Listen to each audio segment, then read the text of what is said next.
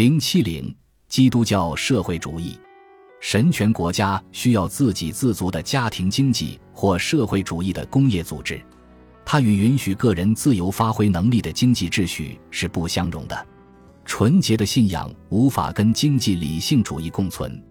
让牧师去统治企业家是匪夷所思的事情。过去几十年来，在基督教会的无数追随者中间，深得人心的基督教社会主义。不过是国家社会主义的一个变种，国家社会主义和基督教社会主义是相互缠绕在一起的，在他们之间难以画出清晰的界限，也难以说清楚一个社会主义者是属于前者还是后者。基督教社会主义甚至有更多国家社会主义的特色，它的主导思想是。假如没有那些只为满足物质利益而努力的人的追求利润和个人收益的行为干扰经济系统的平静过程，它就应当完全是静态的。他承认生产方式的不断改进带来的好处，但对其施加了各种限制。基督教社会主义没有明确的认识到，正是这些改进干扰着经济系统的宁静。维持现状要比任何未来的进步更为可取。农业和手工业。大概还有小店铺是唯一可以允许的行业，贸易和投机不仅多余，而且是有害和邪恶的。工厂和大工业是犹太精神的邪恶发明，他们只生产一些恶劣的物品，通过对顾客有害的大商店和另一些现代贸易的怪物欺骗顾客。立法的任务就是压制这些多余的商业精神，恢复被大资本消灭的手工业的地位。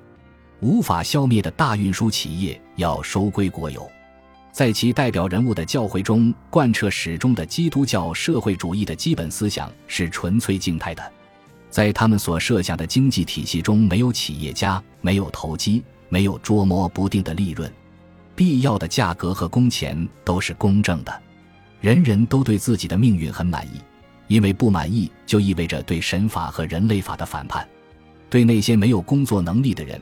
会给他们提供基督教的慈善关怀。据说这种理想在中世纪就已经实现了，只是信仰的丧失把人类逐出了这个天堂。为了使它得到恢复，人类首先必须找到返回教会的路。启蒙运动和自由主义思想导致了折磨着当今世界的全部罪恶。基督教社会改革的倡导者。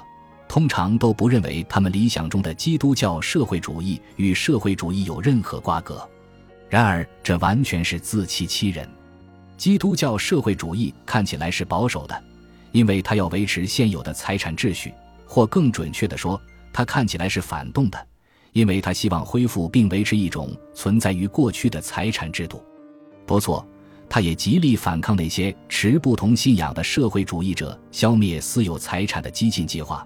并且针锋相对地指出自己的目标不是社会主义，而是社会改革。但是，只有社会主义才能使他们的保守主义得到落实。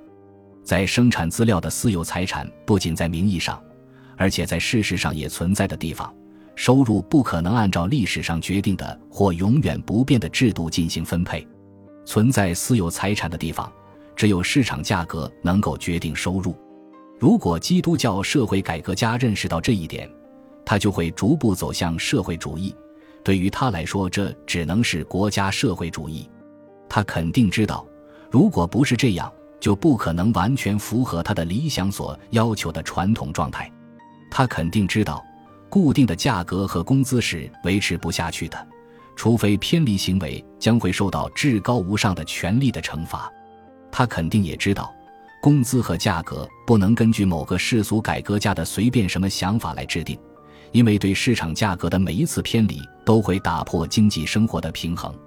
因此，他肯定会从价格管制的要求逐渐转向自上而下控制生产和分配的要求。国家社会主义走的也是同一条道路，两者最后的结局都是僵硬死板的社会主义。它只在名义上保留私有财产。事实上，却把生产资料的全部支配权转移给了国家。在基督教社会主义运动中，只有一部分人公开赞成这种激进纲领，另一些人避免做出公开宣言。他们极力回避从自己的承诺中得出逻辑结论。他们想让人们明白，他们只反对资本主义秩序中的多余之物及其弊病。他们辩解说，他们丝毫不想消灭私有财产。他们不断强调自己反对马克思主义的社会主义，可是他们对这种反对有着独到的理解。即这主要是因为在达到最佳社会状态的途径上有不同的看法。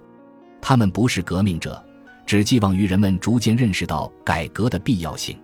除此之外，他们不断宣称他们不想攻击私有财产，然而他们打算保留的只是私有财产的名称而已。假如把私有财产的控制权转移给国家，财产的所有者只是个官员，只是个经济管理机构的代理人，那该有多好啊！一眼就可以看出，当今的基督教社会主义与中世纪经院学派的经济理想是多么一致。两者有着共同的起点，要求公正的工资和价格及在历史中形成的收入分配。现代的基督教改革运动认识到，如果经济体系保留生产资料私人所有，这就是不可能的，这才迫使他走向社会主义。为了实现他们的要求。他们只能拥护导致彻底社会化的措施，即使他们仍然从形式上保留私有财产。后面我还会谈到，这种现代基督教社会主义同早期基督徒的共产主义完全无关。对于教会来说，社会主义是个新事物，这并没有因为如下事实而发生变化。基督教社会学说最近的发展使教会。承认了生产资料私有制有着根本的正当性，而早期教会的教导遵循的是谴责一切经济活动的信条，甚至干脆拒绝接受私有财产这个名称。我们必须清楚，教会承认私有财产的正当性，仅仅是为了对抗社会主义以暴力推翻现存秩序的努力。实际上，教会不过是想建立一种特殊色彩的国家社会主义罢了。社会主义生产方式的本质与实现社会主义采用的具体手段无关。无论采用什么手段，建立社会主义的一切努力都会因纯粹社会主义经济的不可行而失败。正是由于这一点，而不是因为人类的道德缺陷，社会主义必然失败。也许可以同意，教会最适合于培养社会主义社会的成员所需要的道德品质。在社会主义社会里，肯定会盛行的精神最接近于宗教社会的精神。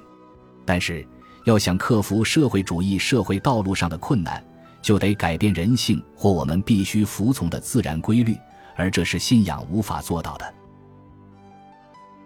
本集播放完毕，感谢您的收听，喜欢请订阅加关注，主页有更多精彩内容。